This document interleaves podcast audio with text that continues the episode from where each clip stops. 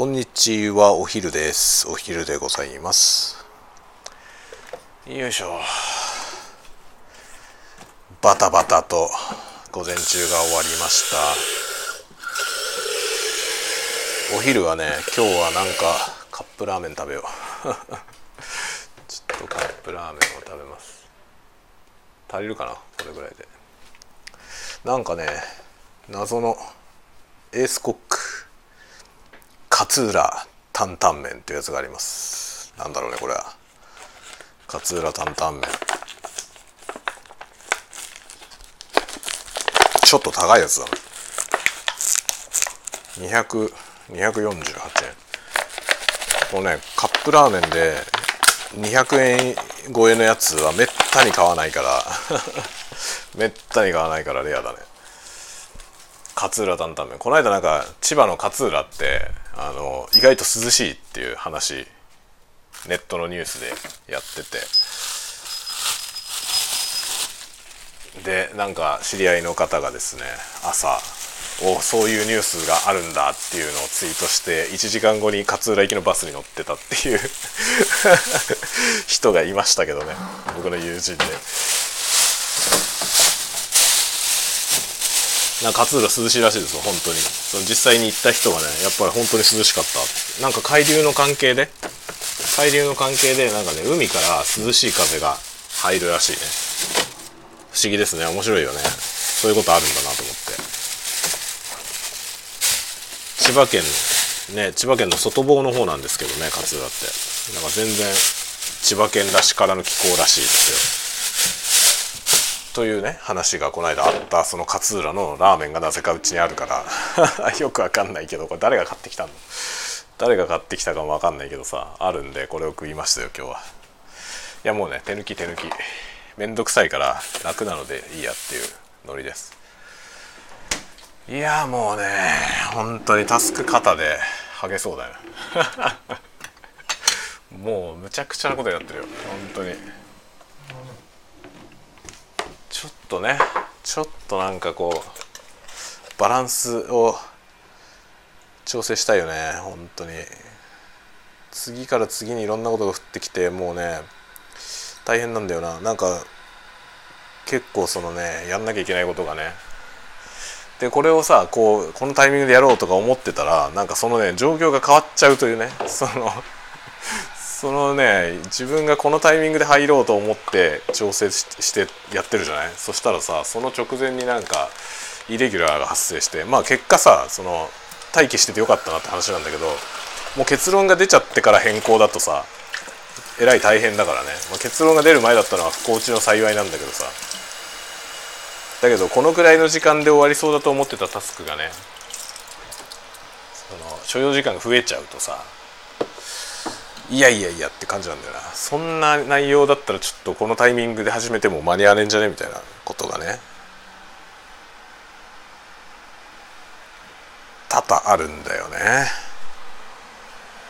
ということなんですよ。ということで今日もいろいろね奮闘しております。それでねあの雑談の話だけどさ昨日ねあのうちにですね何ていうのビニールプールみたいなさやつがあるんですよね。ビニールプールみたいなやつでこう空気を入れて膨らまして使うその庭に出して使うようなプールがあるんですけどそのプールの付属物であのね「トイ・ストーリー」のさあの目玉が3つある宇宙人いるじゃない。緑色のやつ。あいつの結構大きいそのね膨らませるなんて言えばいいの？バルーン人形みたいなやつ。まあ、ビニールプールと同じ素材でできたその人形があるんですよ。どうだろうな。結構身長が1メートル近くある結構大きいやつなんですけどあるんですよね。それでなんかそれがね空気入れても空気が抜けちゃうどっかパンクしてるって話でその直しといてってうちの奥さんに頼まれたのよ。それで昨日さ朝 風呂の残りのねお湯が残ってるところに沈めてさ そのでもでかいから沈まないんだよね膨らんでるとさ。沈まないんだけどそのどこから空気が漏れてるのかを一生懸命探ってさ。で、まあ、首のところにね穴開いててそこから空気が出てたんですよ。でこれはまあこれを直すぞってことで修理したんですけどね。このね浮き輪なり、えー、何？そういう感じのもの。中に空気を入れて膨らます系のやつに穴が開いちゃった時どうやって直すか。どうやって直しますか。いろんなやり方があるじゃない。でなんかそのパンク補修キット的なやつもさ一応売ってるじゃない。いろんなのを試したんですけど一回ねうちねあのうちの子供がちっちゃかった時に長男がねまだちっちゃい時にねあのエアベッドさエアベッドってあるじゃん。ベッドの膨らませて寝るやつのねキャンプ用みたいなやつでエアベッド買ったんですよ。で膨らませてそのまあエアベッドだとさその下がゴツゴツしてる地面の上でもさそれ乗せれば快適に寝られるっていうやつなんですよ。そのエアベッド買った時にねうちの子供が届いた段ボールをさ俺が開けとくねとかっつってまだあれいくつだったろうほんとちっちゃかったんだよな子供上の子。でね開けとくねっつってカッターでさカッターで開封したのよ。そしたらね中身まで切っちゃったんですよ。そのエアベッドのエアベッド畳んで入ってたんだけどそのエアベッドのとこも中身も一緒に切っちゃってエアベッドに切り傷が入っちゃったのよね。でもうダメじゃん。要するにその膨らますことができないわけですよ。結構ざっくり切れちゃったから。でまあうちの奥さん激怒 するしみたいな話になってさ。で結局それをどうしようかってなってもうね完全に切り裂けちゃってるわけですよね。カッターの刃で。しっかりもう2センチ3センチぐらい切れちゃってるのよ。これをどうやって修理するかっていうことを考えた時にねいろいろ試行錯誤をしたんだけどそれをねパーフェクトに直せた方法があったのよ。それがシリコンコーキング。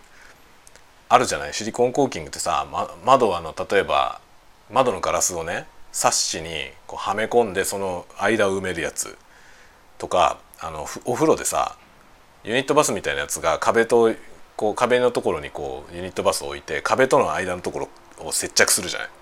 そその接着しているところに使われてるあれ。あのシリコンコーキング。たまたまねそのコーキング剤持ってたのよ。でシリコンコーキングのそれを使ってそのね避けてるところにこう塗ってやってみたんですよ。そしたらねパーフェクトに治るんですよ。すごいでかかったんですよその傷。3センチぐらい切れちゃってるの。しかもカッターでさ切れちゃってるわけですよ。なんだけどそのねコーキング剤でそこをこう修復してやったらね中に空気入れてもで上に乗っかってもね全く問題ないぐらいバッチリ治ったんですよ。でそれ以来我が家はなんかそういうものに穴が開いた時は必ずコーキング剤で直すようにしてるんだけど。で今回はあのねシリコンコーキングのあの普通のコーキング剤はさでかすぎるわけよね売ってる1単位が。でかすぎてなんか11メートル使えますみたいな書いてあるわけ。11メートルもいらないんだよっていうさそのね宇宙人の首の穴2ミリ埋めたいだけなのよ。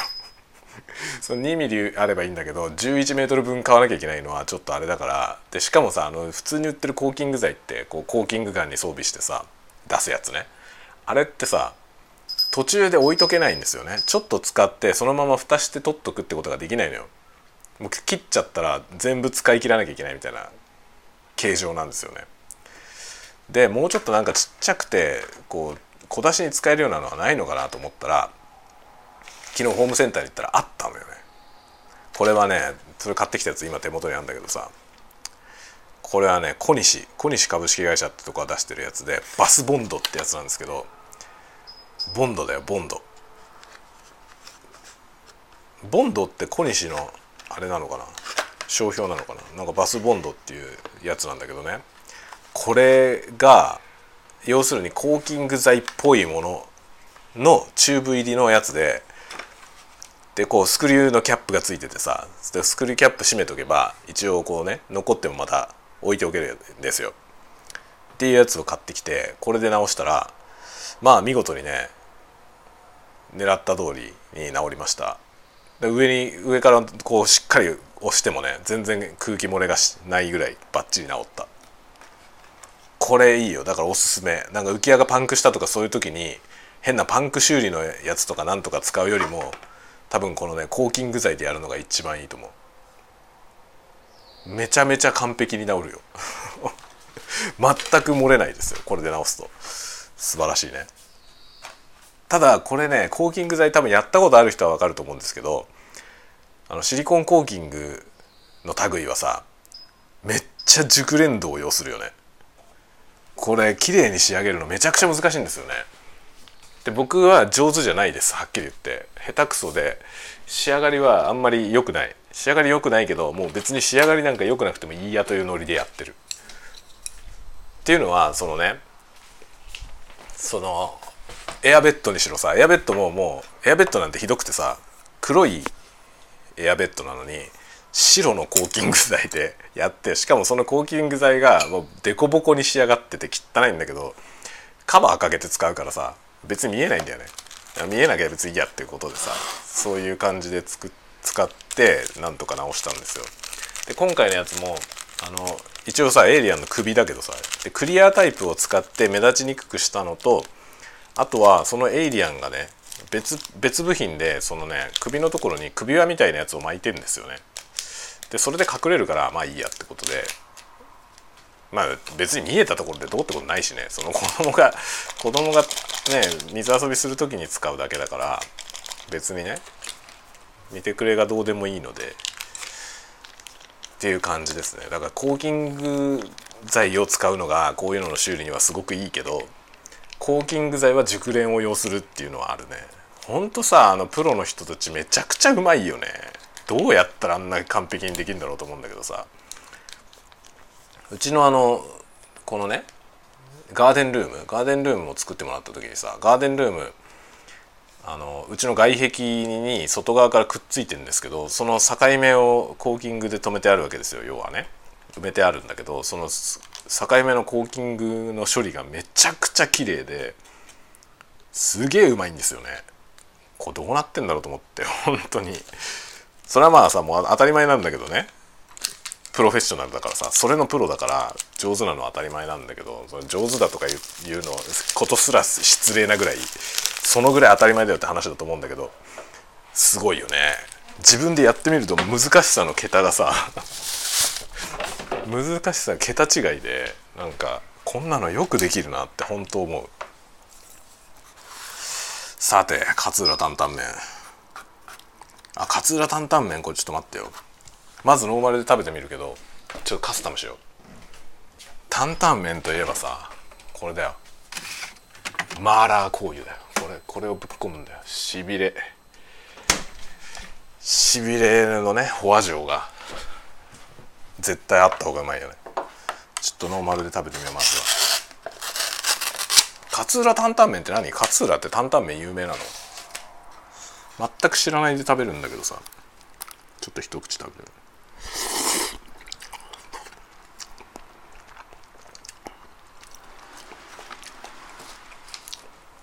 どこら辺がこれ担々麺？千葉県勝浦市が誇るご当地グルメって書いてある。B1 グランプリ。B1 グランプリのご当地グルメだけどえ勝浦の担々麺ってこういう感じなんだ。全然担々麺っぽくないけど。辛いラーメンだけど。ここにねこのマーラー香油を入れるんだよこれ。桃屋のしびれと辛さががっつり効いたマーラー香油。マーラーシャンユって書いてあるな。シャンユって読むらしい。香るっていうじゃシャンだね。イーピンシャンの一品香って書いてさイーピンシャンって読む。お店があるじゃない？中華の。あれあれのシャンだよね。マーラーシャンユー。これをね突っ込むと途端にね本格四川風の味になるよ。こういうなんかさ これチートアイテムだよ。こういうのを知ってるといいよね。これはマジでねあれだよ。あの四川料理好きな人は知ってるといいですよ。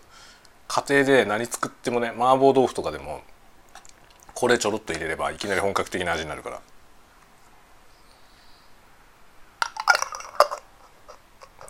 これなかったらどうやってこの本格的な味を作るかわからんもん。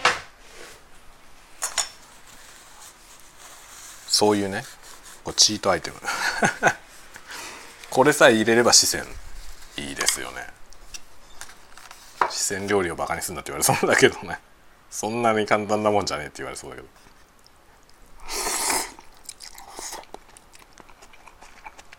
うん立ちどころに本格的な担々麺になったよ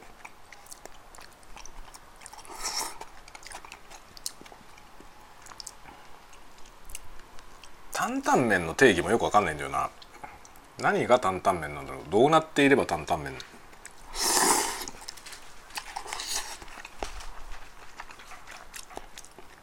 担々麺の必要条件ってなんだろうね。そのこの要素があれば担々麺ですよっていうさ。それはどこにあるのかな線引きは。なんとなくイメージはあるじゃない。担々麺ってこんな感じのものっていうさ。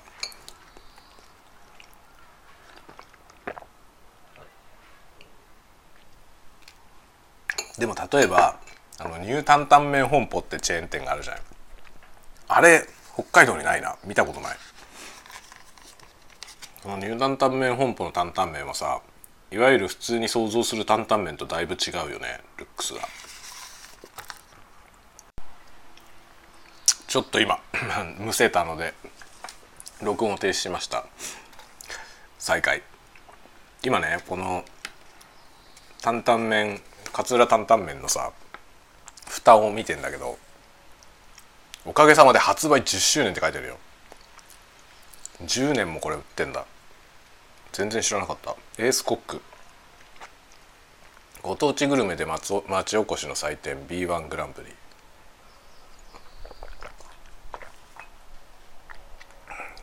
第10回 B1 グランプリ in 十和田。ゴールドグランプリ受賞だって。へえ面白いですね。熱血勝浦担々麺船団っていうのがあるみたいですね。船団だよ。そこが監修してます。これ。勝浦市。勝浦担々麺。だそうですよ。勝浦は担々麺なんだね。なんかご当地グルメのこの B1 グランプリっていうやついろいろ前にもねなんか聞いたことあるな。なんか昔ね僕勤めてた会社勤めてたっていうかバイトでねバイトしてた会社があったんですけどそこはねパソコン教室の授業をやってたんですね。パソコン教室をやってる会社ででそこで先生のアルバイトしてたことがあるのよ。パソコン教室の先生。でそこのね僕がバイトしてたのってどうだろう1年くらいかな。そんなに長い時間じゃないんですけどその僕がいる間にねそのパソコン教室がなぜか飲食店をやるって言い出してなんかファーストフードみたいな飲食店を始めたのよ。何の思いつきだったのかよく分かんないんだけどさ社長がちょっと変わった人でねそれ始めたのよね急に。これからは飲食だとか言い出してさ。で多分そのパソコン教室事業がまあ伸び悩んでいるから他の事業に手を出してね会社を安定させようってことだったんだと思うよ。思うんだけどさ急に飲食店を始めるって言い出してねでファーストフードみたいなやつを始めたのよ。なんだけどまあ普通に考えてさノウハウが全くないんだからうまくいくわけないじゃない。うまくいかなかったんだよね。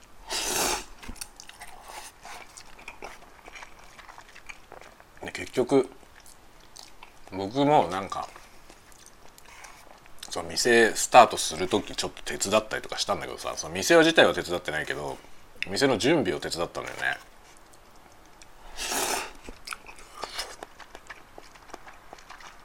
もういろんなことがねなんか全部間違ってる感じだったで社員もさ僕はバイトだったけど社員の人もいてね。でその社員さんとかもみんな言ってたんだよね。そのこれはうまくいかねえんじゃねえかっつって。でしかもその社長が結構独断でやっててさ。意見を聞かないんだよね。みんなの意見を。みんなまあいろいろ言い分はあるけどさ。みんなはその要はパソコン教室の社員だからね。でまあ君たちだって専門外だみたいなことでさ。その人たちの言ってることを聞かないんだけど聞いとけばいいのにって思ったよ。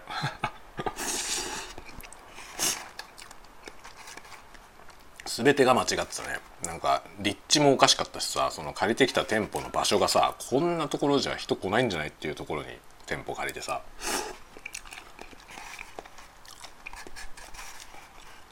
まあ案の定ねあれどれぐらい持ったんだろう。半年ぐらいだったんじゃないかな。あっという間に潰れたんね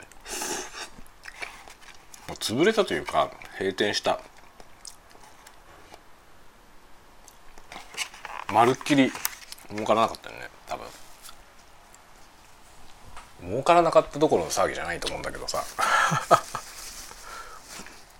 まあそんなことがあってその時にねなんかそのご当地グルメご当地グルメを目指そうみたいなこと言っててその時なんか B1 グランプリって話が出ててさあ B1 グランプリってのがあるんだってその時知ったの。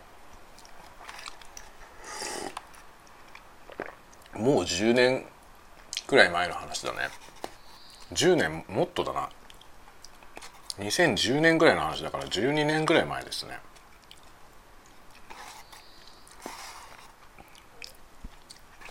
2010年とか11年ぐらい。にそんなようなことをねちょっと体験しました。まあ飲食店始めるっていうののそのハードルの高さみたいなものも知りましたねその時。メニューのさメニュー作ったりとかね。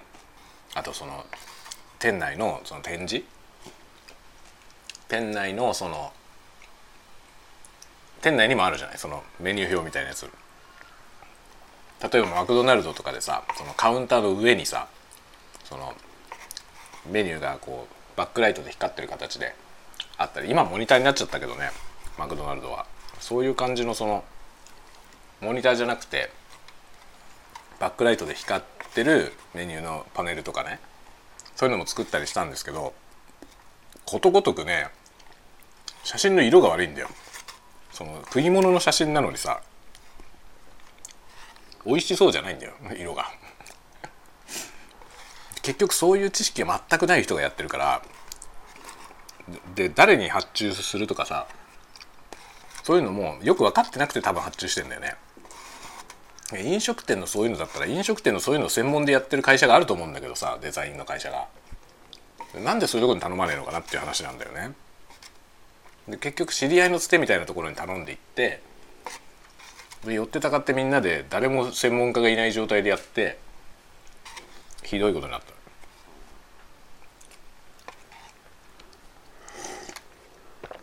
なんかね飲食店唯一飲食の飲食業の経験があった人が居酒屋でバイトしてたことがあるぐらいのレベルの人で結局ね飲食店を経営したことがある人は誰もいなかったのよね。その状態でお店やろうとしてさうまくいくわけないじゃん。でじゃあ誰かアドバイザーとか頼むとかさしたらいいと思うんだけどそれもなしで見切り発車全部見切り発車でさ。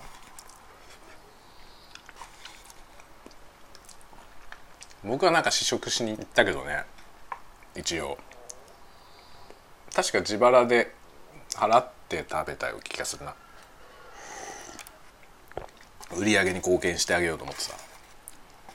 で別にその食べ物自体は別に悪くはないんだけどだけど流行りはしないよねって感じだった。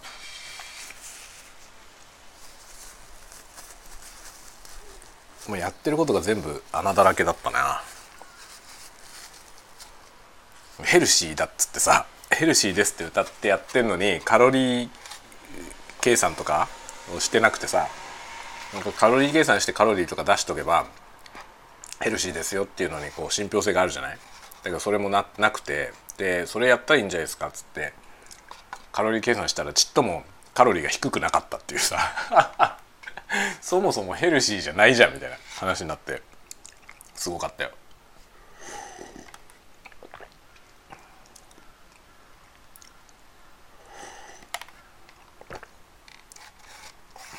そういうのって本当やってみないと分かんないことっていっぱいあるよね。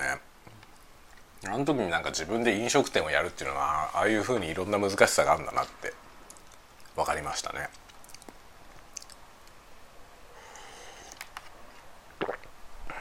コーヒー屋さんはさやってみたいなと思うのよ。だけどできないだろうなと思う僕。自分のスキル的に僕はコーヒー屋さんできるほどのスキルがないなと思うねあれってさ例えばコーヒー屋さんをやろうと思った時に必要なスキルって美味しいコーヒーを入れるスキルじゃないんだよねそういうことじゃないんですよね飲食店ちゃんとやるってことはさ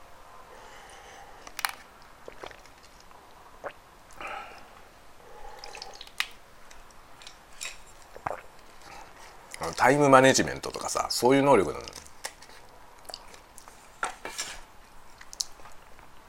一つ僕のね好きな好きなというか割と気に入っているコーヒー屋さんがあるんだけど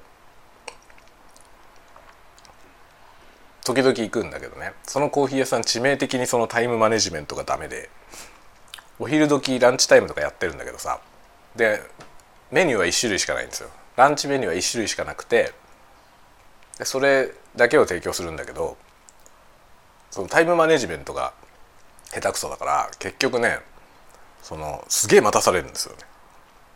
お昼休みって時間制限があるじゃん。だからお昼休みに来てる人はさとにかく早く返さなきゃいけないんですよね。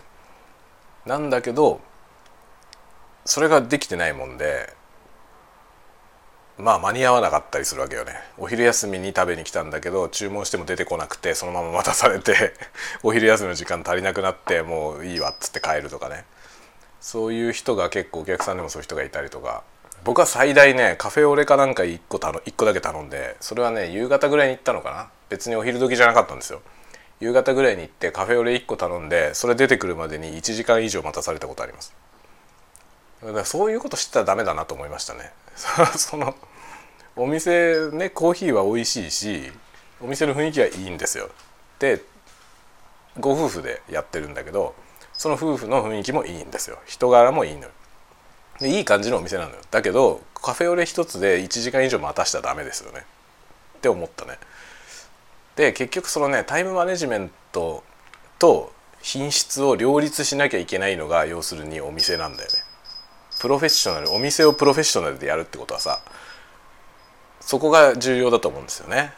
だから美味しいコーヒーを入れることができる趣味でねコーヒーを入れて美味しいコーヒー入れる入れられますよっていう人はそれはお友達に振る舞っていればいいんですよ。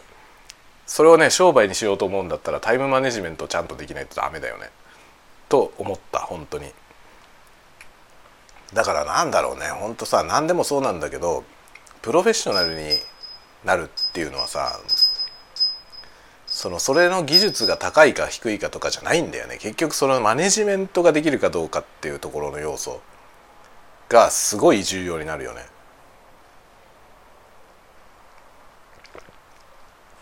まあどの道のプロフェッショナルも多分そうなんだけどさ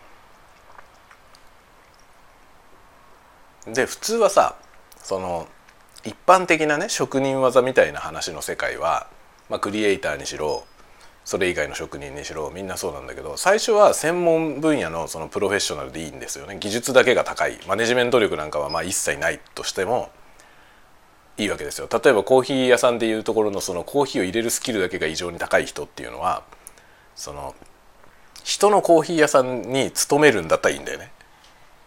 仕組みがもう出来上がってるところで一応オペレーターとして参加するんであれば技術だけ高ければいいと思うんですよ。だけど自分でお店をやるってなったら自分でマネジメントしなきゃいけないからいろんなことをねいろんなことをマネジメントしなきゃいけないからそのいろんなマネジメントスキルが高くないと成り立たないよね。でこの要素はいっぱいあるよね。だ結局のところさその職人みたいな世界でも結局ずっと誰かの雇われの職人でやっていけるかっていう問題があって結局そうすると年齢が上がっていくとさ賃金が上がってって会社から見るとどんどんコストの高い人になっちゃうわけよね。でそれに伴って経験値が上がっていって技術が上がればそのコストに見合うだけの技術を持った人であるけどそれがいつまでこうバランス取れたまま伸びていくのかっていうのってあるじゃない。だからそれによってその生涯現役が通用するかどうかが変わってくるとと思うんですよね。結局若い人の方が安く雇えるじゃない？で結局若い人を安く雇えるけどじゃあ安い分クオリティが低いのかって言った時にそのクオリティ差とその価格差コスト差を考えた時にどこまでバランスが取れるかなんですよね。ってなってきた時にさ結構その生涯現役って難しいと思うんだよね。そのいつまでも若い人と張り合っていけるだけのね。例えば若い人の3倍の給料をもらう人がさその若い人の3倍のポテンシャルを発揮し続けているの難しいと思うんですよね。年齢も上がってっちゃうしね。でだんだんやっぱり衰えるじゃない。目も目も見えなくなるしさ。もう老眼ひどいからね僕なんかね。でそうなってきた時に結局その専門技術ってだけを磨いてる人って行き場がなくなっちゃうのよね。生涯現役でね。そうするともう道は2つしかなくてさ一つはもうギャラが下がってもいいからそのポストに居続ける。キングカズみたいなやつですよね。キングカズなんて多分もうだいぶ安いよねきっとね。今。あの人多分普通にさコーチとか監督とかに転身したらもっと高いギャラもらえると思うんですよ。だけど現役にこだわってるからすごくギャラ下がってももうピッチに立ち続けるっていうね。ああいう方向はあると思うんだけどあれって結構辛い道ですよね。だそこがやっぱりキングカズのすごいとこなんだよね。それでもいいから現役を貫くっていうさあの姿勢は本当になんか頭が下がるよね。すごいなって思いますね。でもあれ誰でもできることじゃないよね。本当にね。なんかギャラが下がってもいいから俺はやるんだってさ。なかなか言えないじゃない？まあそれが許されるような環境になきゃ無理だしさそもそも家族とかいて家族養ってたりしたらね。その自分のギャラが下がることは自分だけかぶればいい問題じゃなくなってくるからさ。そう考えるとね結局どっかでなんかバランスを変えて生涯現役職人で行く方向をちょっと諦めてさマネジメントスキルを磨かなきゃいけなくなる時は来るよね。という気がする。そしてそのマネジメントスキルがちゃんと養われてくるとまあいろんなことができるようになるかもしれないよね。それでも僕はねコーヒー屋さんをできる気はしないんだよな。やってみたいんだけどね。だからコーヒー屋さんに憧れがあるからコーヒー屋さんをよく小説に書いてる。でもあれはね商売にならないよね。で僕が書いてるコーヒー屋さんは商売にならないからね。あのあの人商売になってないんで。僕商売になってないコーヒー屋さんを小説に書いてる。じゃないと書けないんだよ。どうすれば商売として成立するかがよくわからないから。そのね商売として成立するコーヒー屋さんを想像することすらできないからね。前に話したかもしれないけど僕こっちに引っ越してきてさもう15年ぐらい前。引っ越してきてすぐの頃に行きつけだったお店があってそこはねおばちゃんが一人でやってたもう三十何年やってたコーヒー屋さんだったんだよね。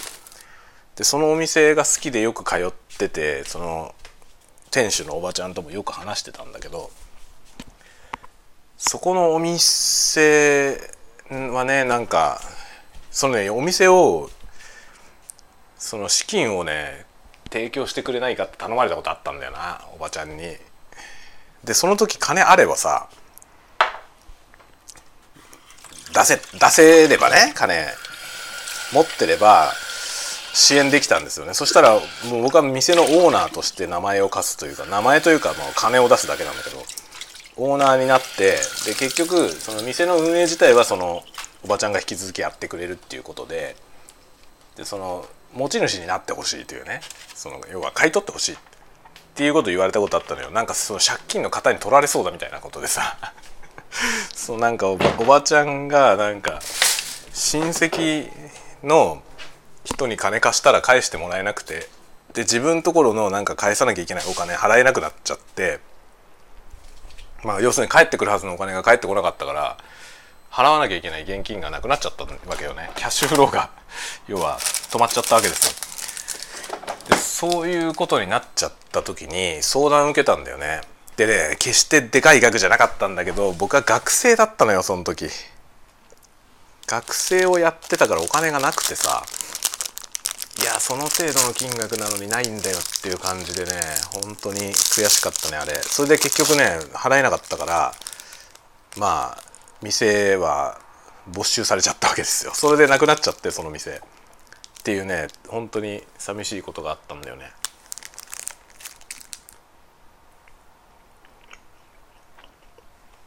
あの時金用意できてればね。あちなみに今デザートで小豆入りのアイスモナカ食べてる。トップバリューのやつ。そうあの時ねほんと持っていればさ金を。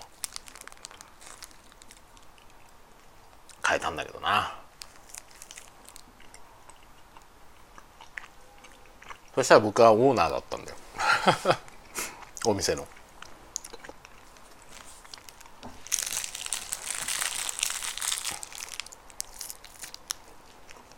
多分あそこのお店は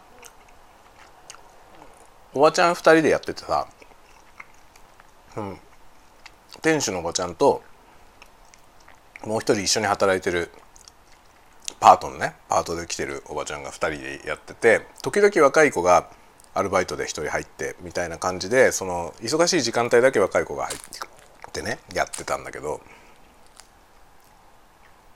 そのくらいの従業員を養う分ぐらいは回ってたと思うんですよお店は。何しろ35年もやってた店だからさ。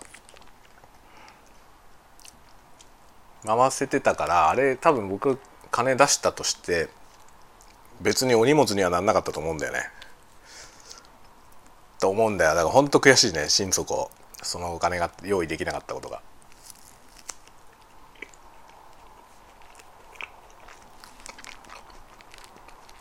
まあ僕はさ基本的に貯金をしないからさないんですよ貯金が。本当に何にも貯蓄がないからさそういう急にこんだけ今金があったらこれができんだけどって言われた時にそれに支援できないんだよな。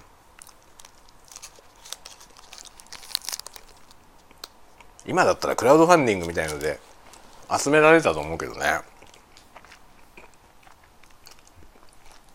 まあ15年前まだクラウドファンディングそんなに盛んじゃなかったからな。15年前だと多分そこまでは。できなかったと思うけどね。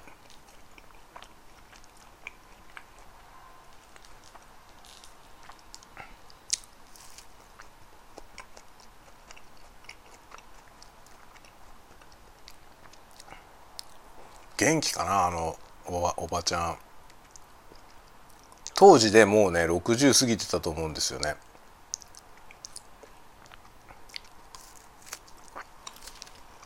どうしてるかな？今。もうどこに行ったかも分かんないんだよ。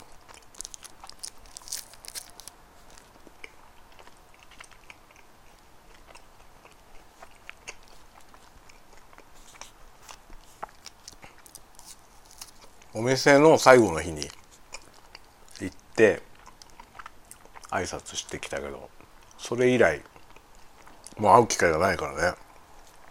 どこに行ったかも分かんない。まだ元気にしてるかな？もう15年経ってるからね。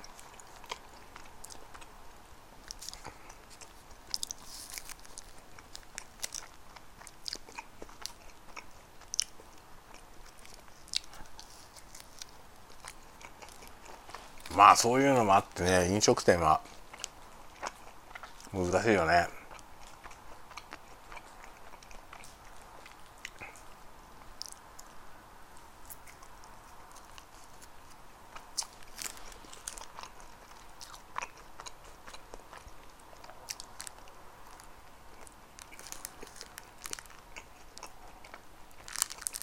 今ね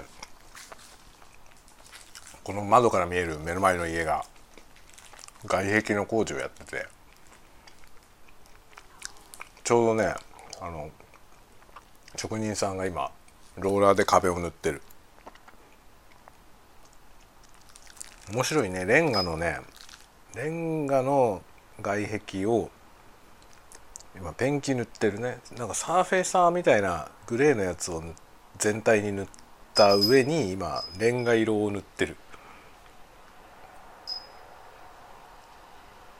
レンガレンガ造りの外壁もああやって塗装するんだね。